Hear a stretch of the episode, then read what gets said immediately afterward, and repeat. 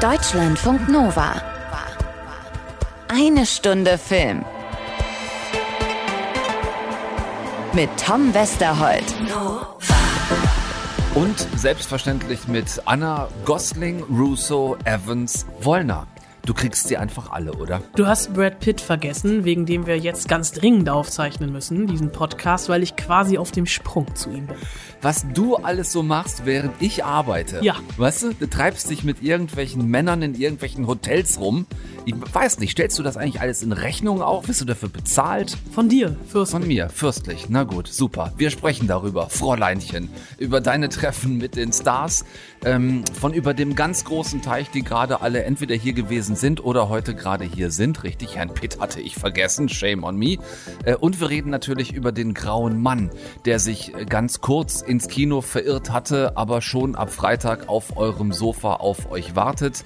Wer nicht ganz so lange warten will auf The Grey Man, der kann aber auch schon ab Donnerstag für eine, was für eine Sorte Mann ins Kino gehen, Anna? Ich hab's diese Woche wirklich mit den Männern, merke ich gerade. Ich ja. habe mir noch einen Horrorfilm für dich angeguckt, damit du es nicht tun musst. Ein Horrorfilm über Männer, über toxische Männlichkeit von Alex Garland.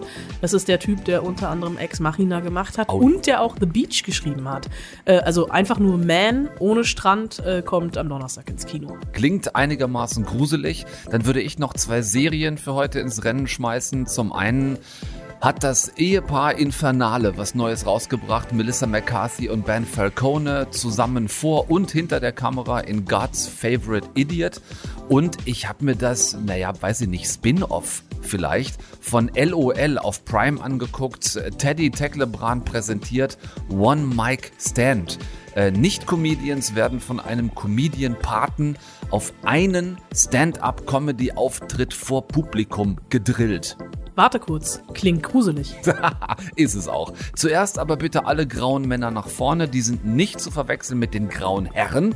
Das war schließlich Momo. Jetzt ist es Ryan. Was wissen Sie über das Sierra-Programm? Gewissenlose, mysteriöse Männer, die sie schicken, wenn sie offiziell keinen anderen schicken können? Die Greyman. Lloyd. Du hast einen Auftrag. Aufspüren und vernichten. Klingt spaßig. Der Mann ist bekannt wie ein bunter Hund. Satte 200 Millionen Dollar, also knapp 195 Millionen Euro. Mehr als angeblich jemals zuvor hat sich Netflix seinen neuesten Film kosten lassen, der, wie eben angesprochen, seit Donnerstag ist auch so ein, so ein Begriff, ne? In ausgewählten Kinos. Die, die sich trauen, Netflix-Filme zu spielen. Ja, genau. Für die drei Tage, die man da mit Kasse machen kann, bevor es sowieso jeder zu Hause gucken kann. Also seit letztem Donnerstag in ausgewählten Kinos, aber jetzt am Freitag schon zum Online-Stream für euch alle zu Hause. The Grey Man. Das ist ein Action-Thriller, so ein bisschen auf den Spuren von James Bond und Jason Bourne. Vielleicht auch mit so einer kleinen Portion John Wick noch mit drin. In den Hauptrollen findet sich die A-Liga Hollywoods, äh, Ryan Gosling, der angesprochene, Chris Evans, äh, Billy Bob Thornton und Anna de Armas. Mit Teilen davon hast du gesprochen, Anna, also mit Teilen von Ryan Gosling zum Beispiel, also mit seinem Gesicht, denke ich. Ja, wir Oder- haben mit, auch, auch mit Händen. Auch mit Wer Händen mir und auf Füßen. Instagram folgt, hat gesehen können, wir haben ein bisschen Oh. die Welt mit Händen erklärt. Ich habe das selber kommentiert, fällt mir gerade auf. Ja, du hast es dir angeguckt. Ja, strike a pose, sag ich nur dazu. Ähm, also du hast mit, mit Teilen von diesem Hollywood A-Liga-Ensemble gesprochen. Äh, Mit Ryan Gosling hast du quasi gefrühstückt. Dazu aber bitte erst gleich mehr, denn erstmal müssen wir über diesen Film reden. 200 Millionen Dollar ist mittlerweile vielleicht das Durchschnittsbudget eines großen Hollywood-Blockbusters. Also die Russos kennen sich über die Avengers mit solchen Massen an Geldern aus. Aber dass Netflix so viel Geld in die Hand nimmt für einen Film, das passiert dann doch eher selten. Was für ein Konzept steckt da dahinter? Natürlich erstmal wollen sie neue Abonnenten anlocken, denn das Abonnentengeschäft stockt. Und 200 Millionen braucht man ja mittlerweile auch einfach, um große Namen zu bekommen. Und wenn man einen Blockbuster in diesem Kaliber machen will, Ryan Gosling, der nach vier Jahren Leinwandabstinenz zurückkommt. Chris Evans, der Blockbuster-Erfahrung als Captain America gesammelt hat.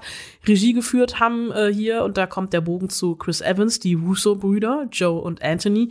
Die haben Filme gemacht, also diese kleinen Independent-Streifen wie Avengers, Infinity War und Endgame, Captain America. Es sind also wirklich ähm, zwei Experten im Kaputtmachen. Ja, äh, Arthouse-Kino war das, ne? Ja. Also das war Independent Arthouse-Kino. Ähm, mit sowas können die umgehen, das wissen wir. Ähm, sieht man diesem Film die 200 Millionen jetzt, sagen wir mal, ähnlich an, wie wir es von Infinity War oder Endgame kennen? Es ist so ein, in Anführungsstrichen, richtiger Oldschool-Action-Film, vielleicht so ein B-Movie, in dem Dinge noch wirklich in die Luft fliegen und kaputt gehen, nicht nur am Computer entstanden sind, aber auch. Es ist tatsächlich so eine Mischung aus James Bond und Fast and Furious. Ähm, die Kamera hat zum Beispiel äh, der Kameramann gemacht, der sieben Fast and Furious Filme inszeniert hat. Das sieht man. Also der kennt sich so ein bisschen mit Car Chase aus. Kann er und hier gibt's keinen Car, also hier gibt's auch einen Car Chase, aber hier gibt's einen Tram Chase. Ähm, eine Verfolgungsjagd mit einer Straßenbahn. Dazu später mehr. Äh, um das mal kurz äh, inhaltlich, also sofern der Film Inhalt hat, ähm, zu bespielen. Ryan Gosling spielt einen Greyman, Six. Das ist ein Auftragskiller der CIA, der wurde direkt aus dem Knast rekrutiert und zu einem der Besten seines Faches ausgebildet. Macht das relativ lange schon, also äh, im Auftrag der CIA heimlich morden. Er hat einen Auftrag in Bangkok. Der läuft ein bisschen anders als geplant. Sein Ziel ist nämlich ein anderer Greyman, Greyman der CIA. Der gibt ihm mit Kugel im Kopf, weil Six erledigt seine Aufträge noch einen USB-Stick und da drauf ist belastendes Material gegen den CIA-Operationsleiter, der übrigens gespielt wird von Reggie Jean Page, also dem Duke of Hastings. Und jetzt wird Six selbst zum Gejagten. Bist du verletzt? Mein Ego ist etwas angeknackst. Ich habe etwas, das die unbedingt wollen. Was sagt Ihr Bauch? Dass sie als nächstes auf meine Beerdigung gehen. Wo gehobelt wird. Wir sterben eben Menschen. Du musst Lloyd sein. Was hat mich verraten? Der Pornobalken, das alles. Schreit Lloyd. Lloyd, das ist der Gegenspieler, also Chris Evans, und die Jagd ist gefühlt einmal um den Globus. Es gibt verschiedene actionlastige Set-Pieces an Land, im Wasser und in der Luft. Das Herzstück, der von mir schon angesprochene Tram Chase, oh Gott, oder Tram Chase, ich weiß es nicht, eine Verfolgungsjagd in Prag mit der Straßenbahn, in der wirklich die halbe Stadt zerlegt wird. Das ist alles sehr solide, sehr schnell, sehr actionlastig und du ahnst es, wenig storyzentriert. Also wir haben dreimal sehr und einmal wenig. Das klang die ganze Zeit immer so ein bisschen wie Trump Chase, so als würde der ehemalige Also Gott, der ehemalige Trump hat Präsident damit ausnahmsweise nichts zu tun. Ausnahmsweise mal nicht. Ryan Gosling hat sich einigermaßen rar gemacht in letzter Zeit. Äh, La La Land erinnern wir uns alle dran. Danach kam noch First Man und dann eher nichts mehr. Jetzt liegen zwischen diesem Oscar-Kino und The Grey Man vermutlich doch Filmwelten, weil das hier, hab's eben schon gesagt, klingt, du hast James Bond gesagt, ja, fast so ein bisschen nach Richtung John Wick Action. Äh, der feine Herr Gosling, der zarte feine Herr Gosling, kann der das? Er kann's. Äh, John Wick ist es nicht ganz, es fehlt der Welpe. Ähm, er empfiehlt sich hier aber tatsächlich so ein bisschen als James Bond. Nur wird das ja nix, weil der kommt ja aus Kanada und nicht Ja. aus England. Ähm, aber er hat ja dieses Wortkarge, ne? Der hat trainiert für den Film, das sieht man, Kugeln, Messer, Fäuste, das prallt alles an ihm und seiner Coolness ab. Manchmal hat er dann doch auch einen Kratzer und ähm, er hat dann auch immer dieses verschmitzte Lächeln dazu. Und es gibt ja aktuell Bilder von ihm im Netz, wo er als Ken unterwegs ist, der Gegenpart von Barbie. Äh, Ich würde sagen, kontrastreicher kann das hier nicht sein. Er ist verschlossen, die Biografie von ihm, also von Six, er schließt sich auch in Rückblenden und er ist mit dieser absolut stoischen Ruhe unterwegs, auch äh, um sich schießend. Das hatte schon was. Und Chris Evans als Bösewicht äh, dagegen mit Slipper und Moustache ähm, hat fast schon mehr Charme gehabt. Ja, vielleicht auch ganz cool für den mal, ne? Nach äh, jetzt gebucht auf die Heldenrolle Captain America über Jahre mal der Böse sein zu dürfen. Kann ich schon auf nächste Woche eine Stunde Film teasen? Da werde ich nämlich genau mit ihm darüber gesprochen haben. Oh. Ich habe ja nicht alle Interviews in dieser Folge untergebracht. Deswegen gibt's heute Ryan Gosling und die Russo-Brüder und nächste Woche Chris Evans über seinen Schnauzer und das Bösewicht-Dasein. Zusammen mit Anna de Armas, die sich ja schon wahnsinnig gut kennen. Die kennen sich tatsächlich wahnsinnig gut. Ich musste in dem Interview dann auch irgendwann gar nichts mehr sagen, weil sie sich gegenseitig unterhalten haben. Und dann natürlich auch der Duke of Hastings als Puppenmaster im Hintergrund kommt auch zu Wort. Aber das gibt's nächste Woche. Man möchte quasi direkt vorspulen. Ja, man, möchte, ne? man möchte jetzt schon auf Vorspulen drücken für nächste Woche. Könnt ihr aber vergessen. Nehmt die Finger vom Gerät, hier wird gar nichts gespult. Ihr wartet schöne Woche bis zur nächsten Ausgabe von Eine Stunde Film. So, ähm, ich, ich überlege noch, ob ich mir weiter den Kopf zerbrechen soll, was einen äh, Ryan Gosling dazu bringen könnte, Ken in einem Barbie-Film zu spielen. Das werden wir dann wahrscheinlich beurteilen können, wenn es soweit ist und dieser Film rauskommt. Zurück nochmal kurz zu Netflix und deren Prinzip, Filme noch schnell ins Kino zu schmeißen, bevor sie sie auf ihrem eigenen Portal rausbringen. Was dahinter steckt, wissen wir seit Jahren. Man möchte natürlich irgendwie in der Filmpreissaison mitspielen dürfen. Ähm, Oft sind es so zwei Wochen gewesen, kann ich mich erinnern. Jetzt ist es dieses Mal sogar nur eine Woche, was sich für Kinobetreiber also so gut wie gar nicht lohnt. Warum ist die Spanne so kurz? Naja, also du hast es ja schon angesprochen, ne? Diese Leuchtturmfilme wie The Irishman von Scorsese oder Marriage Story, die bei den Oscars eine Rolle spielen, ähm, das ist hier eher nicht der Fall. Ne? Also, da, da machen wir uns nichts vor. Hier versuchen die Russo-Brüder eher nach ihren Marvel-Erfahrungen mit Captain America und den Avenger-Filmen einen Franchise aufzubauen, dem Marvel Cinematic Universe oder dem DC-Universum wirklich was entgegenzusetzen. Das Ganze basiert nämlich auf einer Romanvorlage und es gibt insgesamt elf Bücher. Ach, hör auf. ja, du, Elf Stück. ja, es könnte also für Gosling das erste Franchise werden, die erste Reihe seiner Karriere ähm, im Kino unter ferner liefen. Das merkt man auch an der Marketingkampagne, die voll und ganz auf den Stream aus ist. Die Stars nämlich, also ähm, die waren ja gestern in Berlin am Montag. Kommt schon ein bisschen durcheinander, Ja, ne? heute ist Don Dienstag. Heute ne? ist Dienstag, Da ne? ist der Film also fast schon aus den Kinos wieder raus, aber eben kurz vor Streaming-Release. Ja. Und äh, also da hast du sie auch getroffen, nämlich hier bei uns in Berlin. Äh, Chris Evans, äh, Anna de Armas, Bridgerton Star, äh, Reggie Jean Page, John Page, Reggie. Ich habe auch, ich habe auch Reggae, habe ich auch schon als Aussprache gehört. Ja, ich möchte Wie heißt denn Asche der auf Typ? mein Haupt. Ähm, mir wurde es gestern mehrfach mitgeteilt. Ja. Ich habe nicht zugehört. Ja, also, Ich guck für nächste Woche noch mal in der ARD-Aussprachedatenbank nach. Also der Duke of Hastings. Können Genau, wir uns darauf können wir uns einigen, ihn einfach einigen. so zu nennen? Es tut mir leid, tut uns beiden leid, aber wirklich, ich habe den mehrfach unterschiedlich ausgesprochen in Interviews im Netz gesehen. Es ist irgendwas zwischen Reggie Jean Page und Reggie Jean Page. Ähm, du hast den getroffen, die beiden Russo-Brüder und natürlich Ryan Gosling. Ähm, und über die reden wir heute. Weil ich möchte bitte wissen, ich habe das Foto gesehen, was zum Teufel mit Ryan Gosling los war. ich weiß gar nicht, was du meinst. Der, war, sagen wir mal, vielleicht ein bisschen sonderbar gekleidet. Ach, ich fand das total stylisch. Also ich musste wirklich tatsächlich ein bisschen lachen. Ähm, ich habe quasi mit ihm gefrühstückt, denn ich war um kurz nach zehn dran, ähm, hatte diese berühmt-berüchtigten TV-Slots von fünf Minuten oder sagen wir in dem Fall 4,30. Und ähm, er trug eine goldene Trainingsjacke, ein Unterhemd, eine braune Cargohose, total ausgetretene Desert Boots. Also ich als Modeexpertin glaube zumindest, dass es sich um Desert Boots gehandelt hat. Und Achtung, Tennissocken. Und dazu dann noch diese Ken-Strähnchen, die er ja dank der Greta Gerwig-Verfilmung gerade hat. Und für ihn, also ich muss, ich hole noch mal weiter aus. Bitte? Es ist ja nicht das erste Mal, dass ich ihn getroffen habe und ich dachte auch so, ich werde relativ cool sein, weil ne, wir, wir sehen uns ja nur wieder und lernen uns nicht kennen. Aber ich hatte schon kurz Schnappatmung, als er vorbeikam. Und ich habe mir auch hinterher noch mal im Video sein Gesicht angeguckt. Das ist schon auch perfekt, ne? Also da ist, also der sieht schon auch noch immer gut aus. Und er sieht auch trotz der ganzen Action, die er gemacht hat, immer noch gut aus. Also er hat kein keine Gesichtskratzer oder sowas. Ähm, auch wenn eine Freundin von mir gestern meinte, der ist doch bestimmt gebotoxt. Ich glaube es nicht. Aber er hat sich jetzt Hat keine Gesichtskratzer. Wie soll der denn aussehen, nur weil er ein paar Filme gedreht hat? Wie Nein, so also- Wie so ein zerbeultes Auto? Ja, zum Beispiel. Also ich meine, du, du nimmst doch immer irgendwie das ein oder andere Närbchen mit. Ja, das stimmt. Aber hier, er hat sich, das habe ich vorher der Yellow Press entnommen, äh, mit diesem Film einen Kindheitstraum erfüllt. Er wollte nämlich immer schon mal einen richtigen Actionfilm ma mach machen.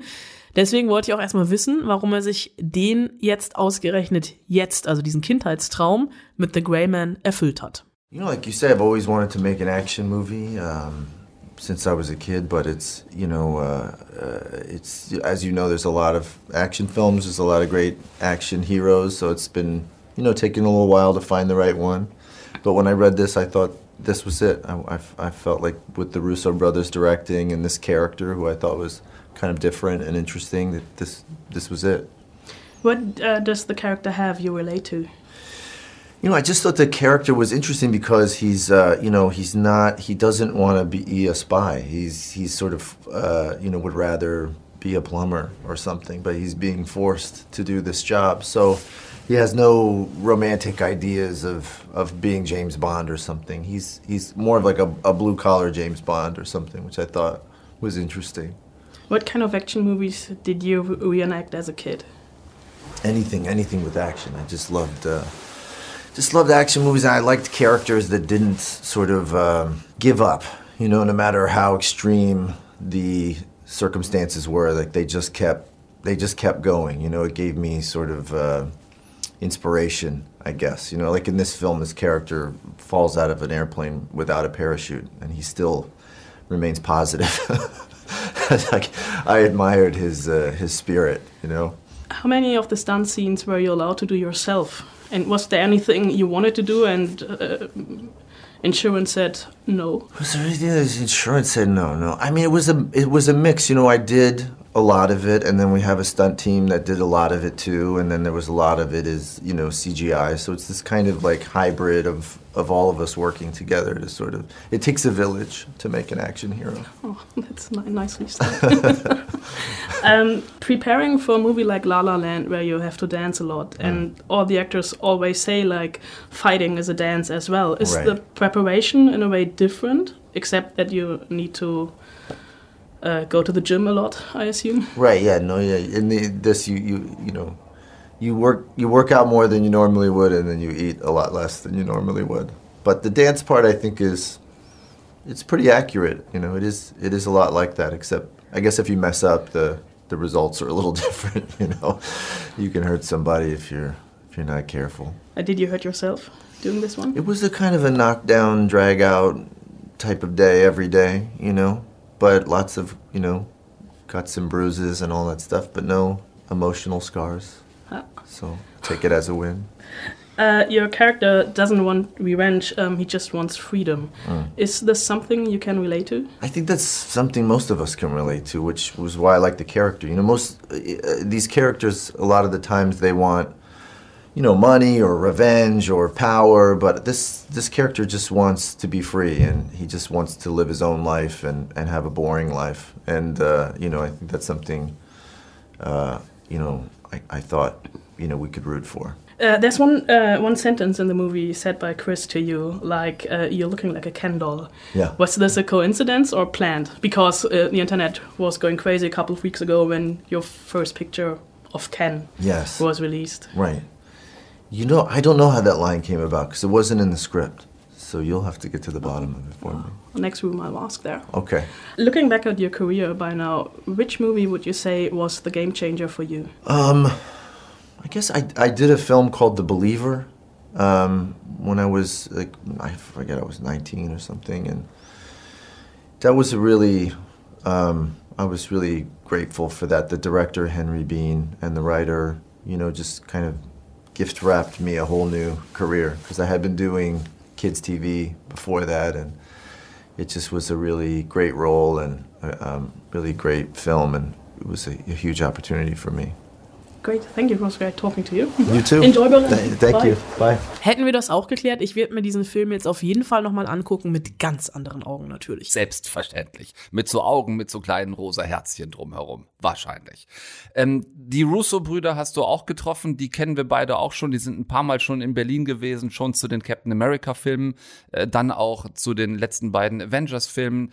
Und du sagst, die wollen jetzt nach dem MCU mit dieser Buchreihe, dieser elfteiligen, möglicherweise da was ganz eigenes, Neues, Großes aufziehen? Ja, so ein bisschen, äh, also Bond 2.0 oder äh, Ethan Hunt 2.0 oder James Bond 2.0. Äh, bevor wir darüber reden konnten, äh, mussten wir tatsächlich erstmal klären, wo es äh, gutes Schnitzel in Berlin gibt.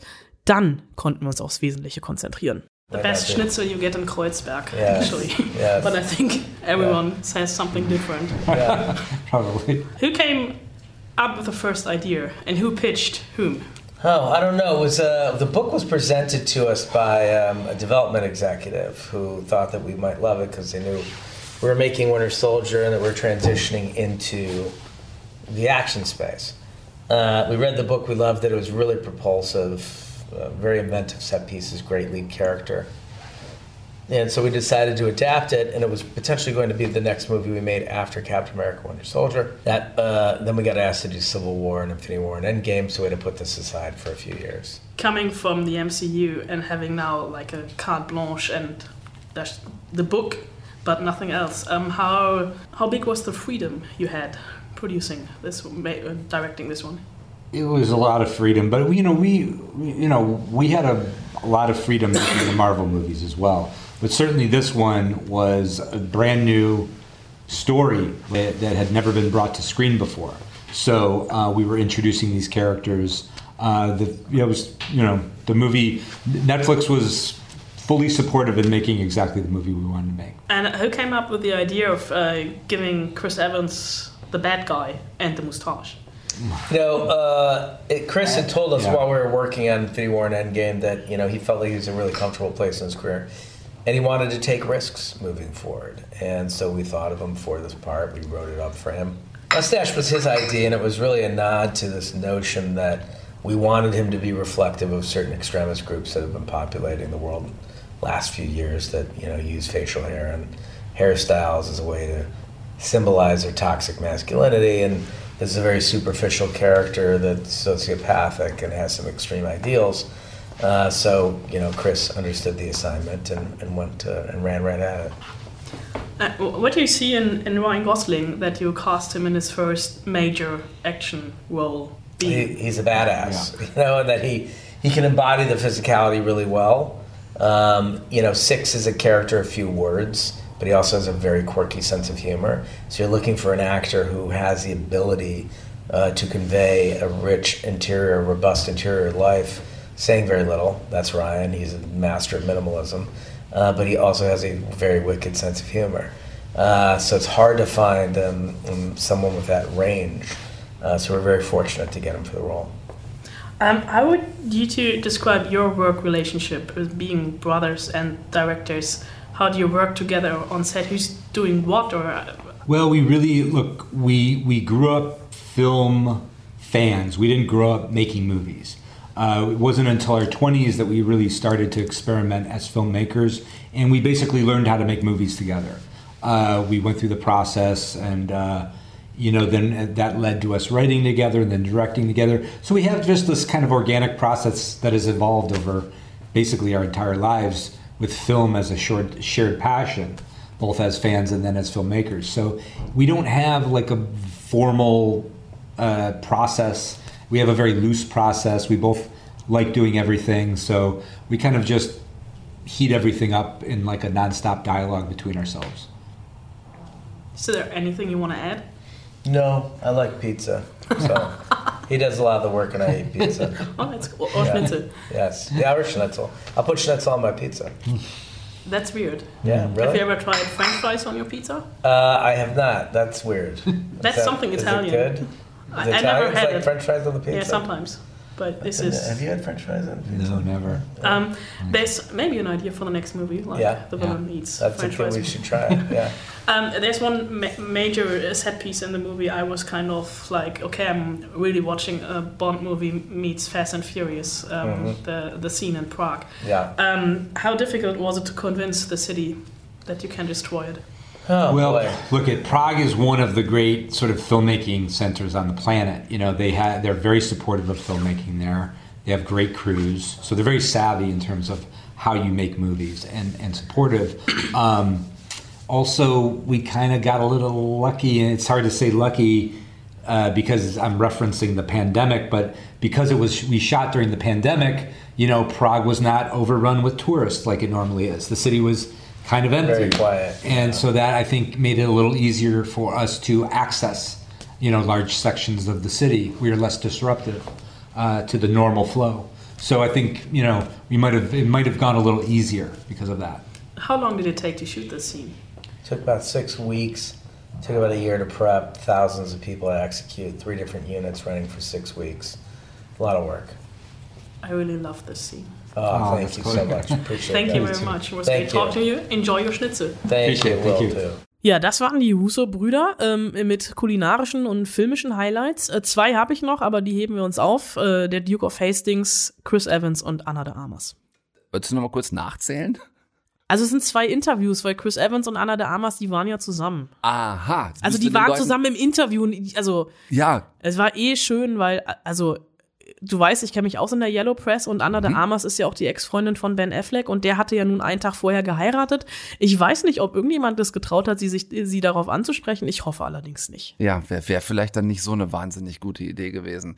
Jetzt sind wir erstmal bei The Grey Man, äh, den ihr, wenn ihr so ein ausgewähltes Kino findet, noch kurz auf der großen Leinwand gucken könnt. Ansonsten haben wir, glaube ich, jetzt oft genug gesagt, äh, macht ihr das ab Freitag zu Hause auf dem Sofa. Wir bleiben mal noch einen Augenblick, Anna, bei Netflix, weil nämlich auch dort, wie vorhin angekündigt, das Duo Infernale aus Hollywood, das Ehepaar fürchterlich, wie ich es gerne nenne, ähm, eine neue Serie draußen hat. God's Favorite Idiot. Ich habe gestern Nacht was Verrücktes gesehen und ich will von vornherein völlig offen und ehrlich sein. Ja, ich habe letzte Woche zweimal gekokst. Aber ich habe nicht gekokst, bevor das passiert ist, was ich beschreiben will. Ja, Melissa McCarthy ist etwas Sonderbares passiert, wie sie hier in Character sagt. Äh, ihr Ehemann kann nämlich leuchten. Das ist Ben Falcone. Die beiden sind seit ungefähr 1000 Jahren zusammen, sind seit 500 Jahren verheiratet gefühlt und haben äh, zwei, zwei Töchter, 300 und 250 Jahre alt. Ich glaube, seit 2000 2005 oder so sind die, sind die verheiratet, die beiden. Ähm, und drehen auch seit vielen Jahren zusammen schon Filme. Meist ist das Prinzip, dass Ben Falcone Drehbücher schreibt und dann auch gerne mal selber Regie führt, während seine Ehefrau Melissa die Hauptrolle spielt. Äh, Tammy voll abgefahren, The Boss, How to Party with Mom, Thunder Force, das sind alles Filme, in denen Melissa McCarthy dann am Ende die ewig gleiche, immer so ein bisschen zu laute ungeschickte Anführungszeichen Fettnäpfchen dicke spielt mit Witzen über untenrum mit viel stolpern und hinfallen und dann aber schnell wieder so aufstehen, als wäre nichts passiert. Ja, und ich möchte jetzt eigentlich gerne an dieser Stelle eine Lanze brechen für, für Melissa McCarthy, die ich ja wirklich sehr verehre. Sie hat allerdings in ihrer Filmografie ein Problem und das ist ihr Mann, denn immer wenn die beiden zusammen Filme machen, du hast sie alle aufgeführt, wobei ich Tammy ja noch ganz geil fand, diesen, diesen, dieses White Trash-Teil. Ja. Aber immer wenn die beiden Filme zusammen machen, geht das gründlich in die Hose, wenn sie alleine Komödien macht. Oder zum Beispiel mit Sandra Bullock oder mit Jason Statham, ne? Spy Susan Cooper Undercover, ja. wo es auch hoffentlich bald mal einen zweiten Teil gibt, finde ich die ja famos, weil sie trotz ihrer Körperfülle ein absolutes Gespür für Timing hat. Es gibt in, oh Gott, war das? Ich glaube, das war auch tatsächlich Tammy eine Szene, Tammy oder Spy Susan Cooper undercover, wo sie in einem Wandbett zusammenklappt. Und es ist noch nie jemand so würdevoll in einem Wandbett zusammengeklappt wie Melissa McCarthy. Ich finde die total nett. Die ist in Interviews großartig, weil sie eben nicht nur die witzige dicke Ulknudel ist, sondern auch einfach ein Gespür für Comedy hat. Wäre da nicht Mann. Da wird's tatsächlich manchmal, also geht es in so eine Richtung, ich, mich erinnert das dann so an frühere Louis de Funès Filme oder bisschen aktueller das, was Rowan Atkinson heute so macht, wo du eigentlich auch in jeder Rolle immer nur Mr. Bean siehst und du hast das Gefühl, du siehst 20 Mal denselben Film mit vielleicht einer bisschen abgewandelten Story und das ist jetzt hier in deren Zusammenarbeit auch wieder nicht großartig anders. Ähm, sie stehen jetzt gemeinsam vor der Kamera, also Ben Falcone hat hier nicht nur eine Serie für Melissa McCarthy geschrieben, sondern für die beiden zusammen. Er männliche Hauptrolle, sie weibliche Hauptrolle, äh, Regie geführt, haben glaube ich, in den Folgen jeweils andere, aber die beiden haben natürlich als Familienunternehmen das Ding auch noch gemeinsam produziert für Netflix. Ähm, die Story ist, dass die beiden zusammen in so einer kleinen, fiesen, unbedeutenden amerikanischen IT-Firma arbeiten. Da fängt es schon an, dass alles wirklich nur Klischee ist. Es gibt also diesen Boss, auf den keiner hört, über den sich alle nur lustig machen. Das ist so sehr klassisch The Office oder bei uns halt Stromberg mäßig. Äh, ben Falcone selber spielt Clark, so einen absoluten Durchschnittsamerikaner, der seit Jahren in seine Kollegin Emily verliebt ist, die Melissa McCarthy spielt. Drumherum gibt's ein wirklich auffällig diverses Kollegium, also der Arsch der Truppe, der immer alle nur nervt. Das ist so ein Steve Urkel, mäßiger äh, afroamerikanischer Typ. Und dann gibt's noch die äh, indisch stämmige IT-Spezialistin, äh, logisch, und den pakistanischen Kollegen, also so ein bisschen Diversität gefangen im Klischee-Korsett. Ähm, der Plot ist, Clark wird eines Tages zu Hause im Garten von so einer Art Blitz getroffen und das, ja, komisch, verändert ihn irgendwie. Oh Mann, Clark, mit jeder Sekunde wird dein Video öfter aufgerufen. Es geht total ab. Unser Kollege, er, er leuchtet einfach. Was soll das? Ich vermute, es gibt eine vernünftige Begründung dafür. Ja, die gibt es und die erklärt ihm dann natürlich ein Engel. Du, Clark, wurdest auserwählt von Gott, der Welt zu helfen. Oh. Nein, wirklich? Ich hatte Ist befürchtet, okay, dass er sowas sagen okay, würde. Ich hatte echt Angst, dass er genau das sagt. So, dann haben wir die Story schon beisammen. Der absolut langweiligste Durchschnittsamerikaner der Welt, der zu Hause mit seinem Vater und seinen zwei Katzen lebt und in seine völlig durchgeknallte Melissa McCarthy-eske Kollegin verknallt ist, wird von Gott auserwählt, dessen frohe Kunde zu verbreiten, weil das Paradies im Himmel gerade von Satans Truppen angegriffen wird. Und jetzt kommst du. Ich nehme meine Hände in die Hand und laufe so schnell ich kann in die andere Richtung. Es ist nicht, vielleicht nicht ganz so schlimm, weil es ein paar Szenen gab, in denen ich durchaus gelacht habe. Was mich genervt hat, war, ich habe von diesen acht Folgen, die es jetzt erstmal sind, denn gedreht worden sind 16, die in zwei Häppchen kommen, also mit so einer Art Mid-Season-Break.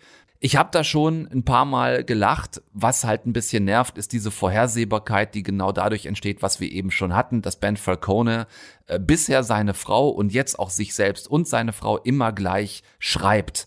Also das Buch, du musst eigentlich gar nicht nach drei, vier Folgen kannst du die nächsten Folgen eigentlich weglassen, weil total klar ist, wo das alles hinsteuert.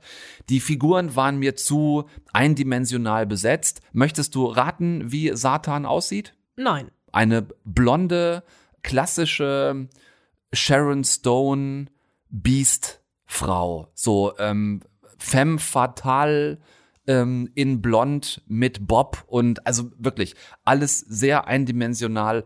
Ähm, kann man sich angucken. Ich will das irgendwie gar nicht, es rutscht mir gerade so ein bisschen aus den Händen. Ich will es gar nicht so voll verreißen, weil so schlecht ist es gar nicht. Aber es ist tatsächlich auch nichts, es ist nichts Neues dran. Es hat wenig Überraschungsmomente und ich habe die, die Hälfte geguckt, die ersten vier Folgen und es hat mich tatsächlich jetzt nicht wahnsinnig gereizt, äh, mir die anderen vier Folgen auch noch anzugucken. So. Komm, dann switchen wir einfach zu richtigem Horror. Lass uns dahin switchen, wo der Grusel beabsichtigt ist und ähm, zu Regisseur Alex Garland. Du hast vorhin schon gesagt, Ex Machina. Ich fand das ein Megafilm damals.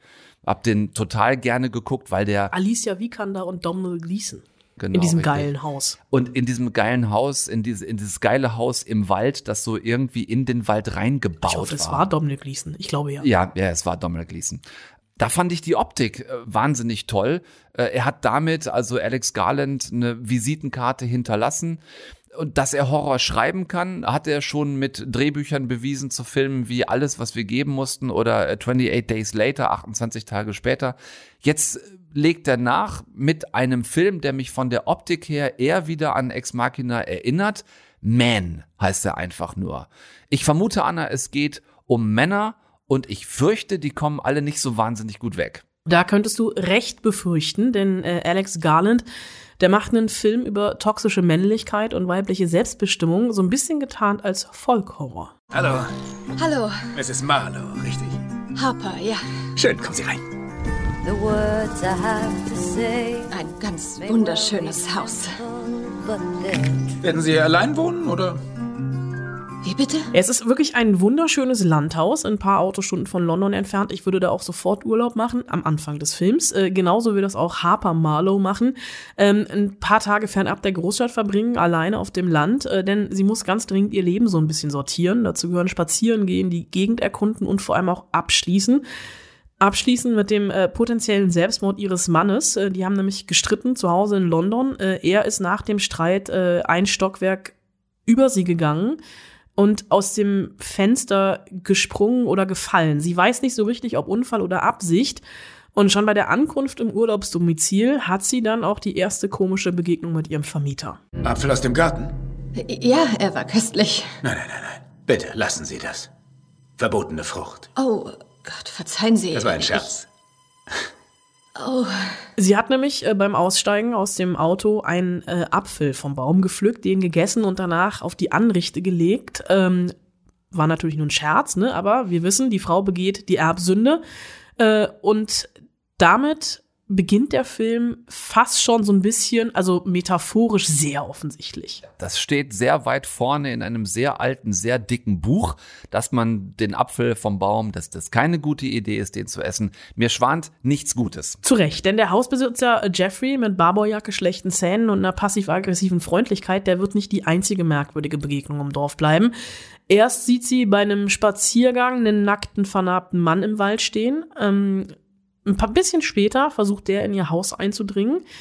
Mehrfach. Und ähm, die Polizei kommt sogar, nimmt ihn mit, kann aber nichts machen. Und bei einem Rundgang durchs Dorf trifft sie dann erst auf einen pöbelnden Jugendlichen, der sie als Schlampe bezeichnet, weil sie nicht mit ihm Verstecken spielen will. Und dann auf einen Vikar, der ihr auch noch Schuldgefühle einredet. Ich habe natürlich pflichtbewusst, wie ich bin, meine Hausaufgaben gemacht, mir den Trailer ausführlich angeguckt.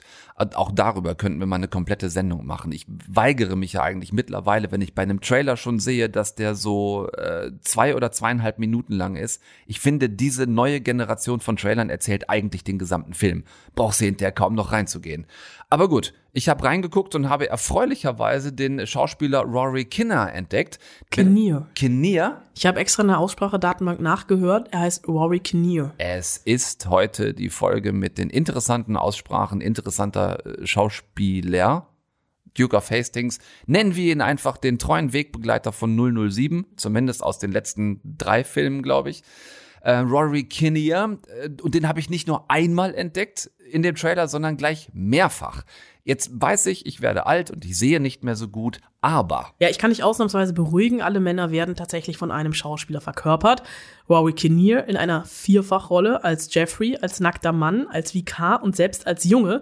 Mit so ein bisschen, äh, das sieht sehr, sehr creepy aus. Ich musste auch zweimal hingucken, bis ich es erkannt habe. Sie haben ihm ganz bewusst so ein ähm, also weil Alex Garland, der kann eigentlich Special Effects. Ähm, das ist so absichtlich sehr, sehr creepy. Mhm. Und da merkt man schon ein bisschen, also Garland geht hier sehr weit über diese klassische Home Invasion hinaus.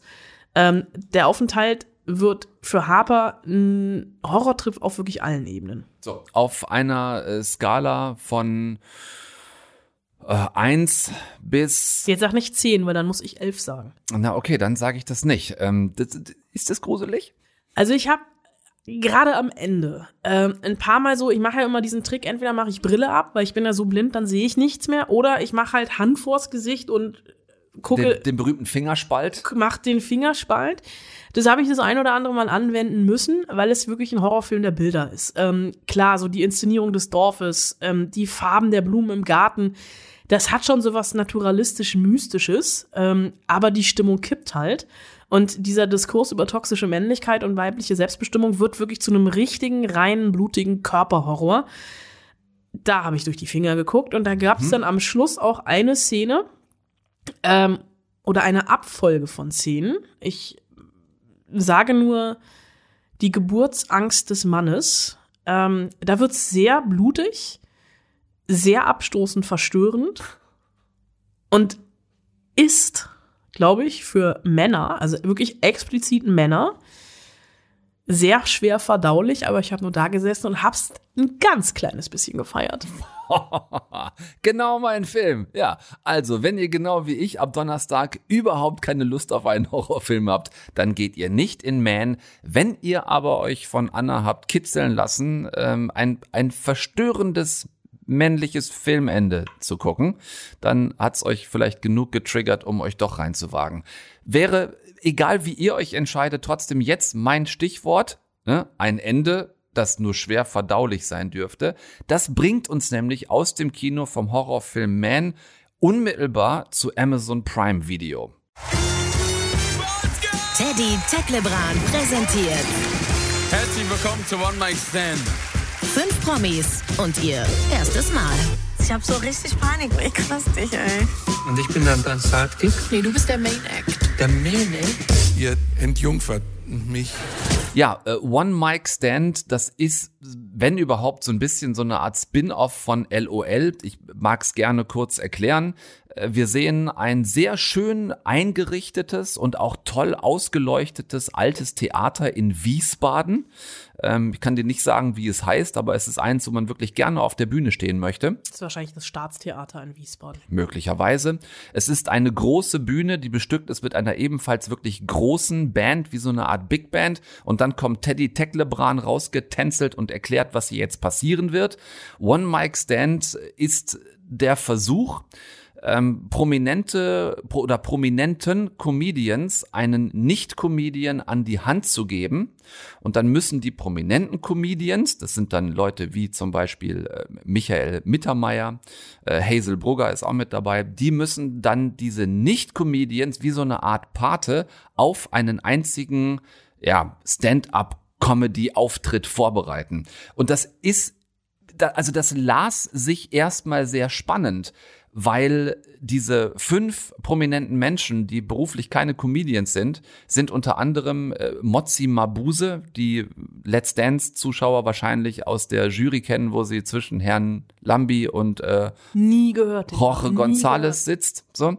Ähm, dann das Victoria's Secret Model Lorena Ray, das musstest du auch googeln, oder? Die musste ich definitiv googeln. Das, das erste, was du rausfindest, ist, ist auch so scheiße. Ne? Dieses Internet ist wirklich scheiße manchmal. Das erste, was kommt, ist, dass die vor drei oder vier Jahren mal irgendwann was mit Leonardo DiCaprio hatte. Herzlichen Glückwunsch. Ja, wahrscheinlich nur für fünf Minuten, aber das ist dann das erste, was du über dich selber im Internet liest. Ähm, also Augen auf bei der Boyfriend- oder Affärenwahl. Never Match Up mit Leonardo DiCaprio, weil das wird fortan, das wird Top 1 in deiner Biografie sein.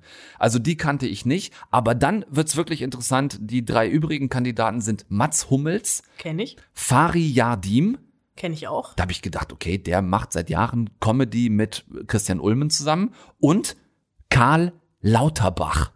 Der ist auch ein Clown. Man isst, was man isst. Und dementsprechend ist es ganz klar, was ich hauptsächlich esse, nämlich Lauch.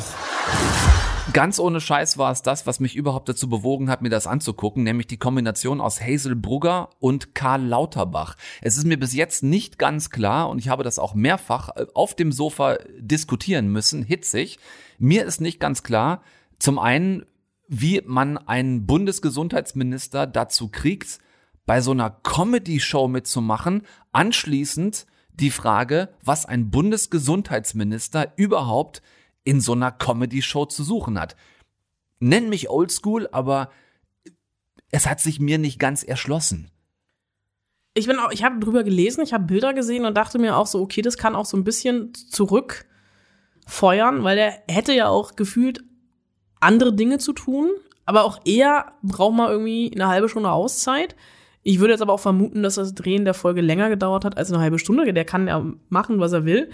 Aber ich habe auch so gerade null Elan, mir das anzugucken. Ja, ich habe ein bisschen mit gefremdelt. Letzten Endes, ich kürze das ab an dieser Stelle, diese eine von den fünf Folgen, nämlich die, wo Hazel Brugger Bundesgesundheitsminister Karl Lauterbach auf seinen Stand-up-Auftritt vorbereitet und ihn dahin trainiert.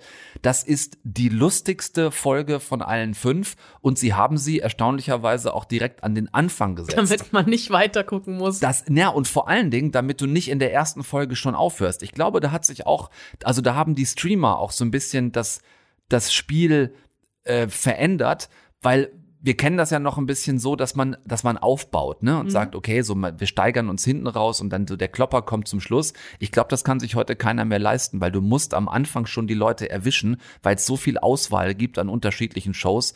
Ansonsten gucken sie nicht mal die erste Folge zu Ende. Deshalb Hazel Brugger und Karl Lauterbach in der ersten Folge, das ist sehr lustig. Von da an nimmt es stetig ab. Ähm, in der zweiten Folge äh, soll dann ja, ist, glaube ich, auch kein Spoiler, weil es auch rum ist. Mats Hummels soll dann, also der Profifußballer soll dann als zweites auftreten und muss dann aber wegen einer Verletzung durch einen anderen Profifußballer kurzfristig ersetzt werden. Ähm, und dann, dann dümpelt das so ein bisschen dahin. Und die letzte Folge, da gibt's dann auch keinen prominenten äh, Comedian-Paten mehr. Da macht Teddy Tecklebrand das dann selbst, also er selbst bereitet seinen Kumpel Fari Yadim auf dessen äh, Auftritt vor und das ergibt dann wirklich überhaupt keinen mehr Sinn, weil Fari die ganze Zeit nur beteuert, ähm, so fast schon so Man Mantra-mäßig beteuert, dass das für ihn ganz schlimm wäre, vor Publikum zu stehen und lustig sein zu müssen, weil natürlich jeder, der ihn sieht, denkt, Alter, du machst seit Jahren über Jerks mit Christian Ulmen Comedy auf höchstem Niveau, jetzt tu doch nicht so, als könntest du nicht witzig sein. Dann spiel halt einfach eine Rolle auf der Bühne. Aber gut, ähm, es führt so weit. Es ist so ein klassischer Fall für mich von, da hatte jemand eigentlich gar keine schlechte Idee, aber denen ist so ein bisschen das Futter ausgegangen. Die können diese Fallhöhe, die Karl Lauterbach in der ersten Folge bildet, natürlich kein zweites Mal darstellen und dann merkst du, wie es nach dieser ersten Folge auch wirklich rapide abreißt. Mein Idee, Tipp, Idee für Staffel 2, Olaf Scholz. ja, das wäre vielleicht, ich, also ich, das würde dann wahrscheinlich der unlustigste Stand-up-Comedy-Auftritt aller Zeiten werden. Ich denke, der wäre nach seinen fünf, sechs, sieben Minuten fertig auf der Bühne und das Publikum wäre betroffen. Mein Oder Tipp, betäubt. Ja, oder, oder betäubt. Oder äh, Tiefschlaf im Koma, wir wissen es nicht genau. Mein Tipp ist, guckt euch diese erste Folge ruhig mal an, wenn ihr es noch nicht gemacht habt. Äh, One Mic Stand auf Prime Video draußen. Diese erste Folge mit Hazel Brugger und Karl Lauterbach, die ist sehr sehenswert. Ihr könnt danach getrost ausmachen. Die übrigen vier Folgen braucht wirklich kein Mensch. Nächste Woche, liebe Anna, bringst du die andere Hälfte deiner ähm, grauen Männer, deiner grauen Männer mit zu uns. Zum einen die liegen gebliebenen aus The Grey Man und äh, auch einen. Dürfen wir den, den Brad Pitt dann eigentlich schon verbraten, weil dessen Film Bullet Train startet ja erst im August. Der startet die Woche drauf und auf den Film gibt es eine Sperrfrist bis zum 2. August. Deswegen würde ich mir dann auch äh, Brad Pitt und David Leach, äh, glaube ich, für den 2. August aufheben, damit wir auch über den Film sprechen können. Das müssen wir dann vor meinem Urlaub noch schnell aufzeichnen, kriegen wir aber, glaube ich, hin. Also, bitte reib mir ruhig noch irgendwie das von Salz deines Ähm, Urlaubs in die Augen. Deswegen, also ich, ich werfe für nächste Woche äh, den Duke of Hastings in den Pot, Chris Evans, Anna de Armas und äh, wo wir eben schon bei Olaf Scholz waren, Ja. äh, den Sohn von Willy Brandt. Das ist sehr schön, weil dann bleibt mir ausreichend Zeit in der kommenden Woche, dir in Ruhe zuzuhören. Das ist meine Aufgabe für nächste Woche. Ich gucke mal, ob ich auch noch irgendwas finde, aber ansonsten, weißt du, du hast ja einfach genug im Gepäck dabei. Ihr habt Hausaufgaben zu tun für die nächsten sieben Tage. Greyman entweder noch schnell im Kino oder warten bis Freitag zu Hause. Ihr könnt euch Man auf jeden Fall im Kino angucken. Eine Frau und einen Mann in fünf, sechs, sieben Rollen. So viel sind es gar nicht, ne? Vier, fünf, Fünf. Rollen? Fünf Rollen, okay. Eine Frau und Eine Männer. Frau und Rory Kinnear. So muss man den irischen Vogel aussprechen, um keinen Fehler zu machen. Ist überhaupt Ire? Ja, ne? Keine Ahnung, aber Rory- ich Rory fahre nach Kinnear. Schottland in Urlaub und habe jetzt schon Angst, niemanden zu verstehen. das kann gut passieren. Ja, Interviews mit Gerard Butler und man hat immer nur eine Ahnung, wovon er spricht. Ja, ganz genau. Also, ähm, macht euch eine schöne Woche, bleibt gesund, zerfließt nicht in der Hitze, setzt euch immer schön einen Hut auf den Kopf und reibt euch mit der Lotion ein, denn sonst kriegt man mit dem Schlauch. Das ist bekannt. So, ähm, schöne Zeit euch. Guckt bitte, bitte nichts, was wir nicht auch gucken würden. Hauptsache es flimmert. Deutschlandfunk Nova. Eine Stunde Film. Jeden Dienstag neu. Auf deutschlandfunknova.de und überall, wo es Podcasts gibt. Deine Podcasts.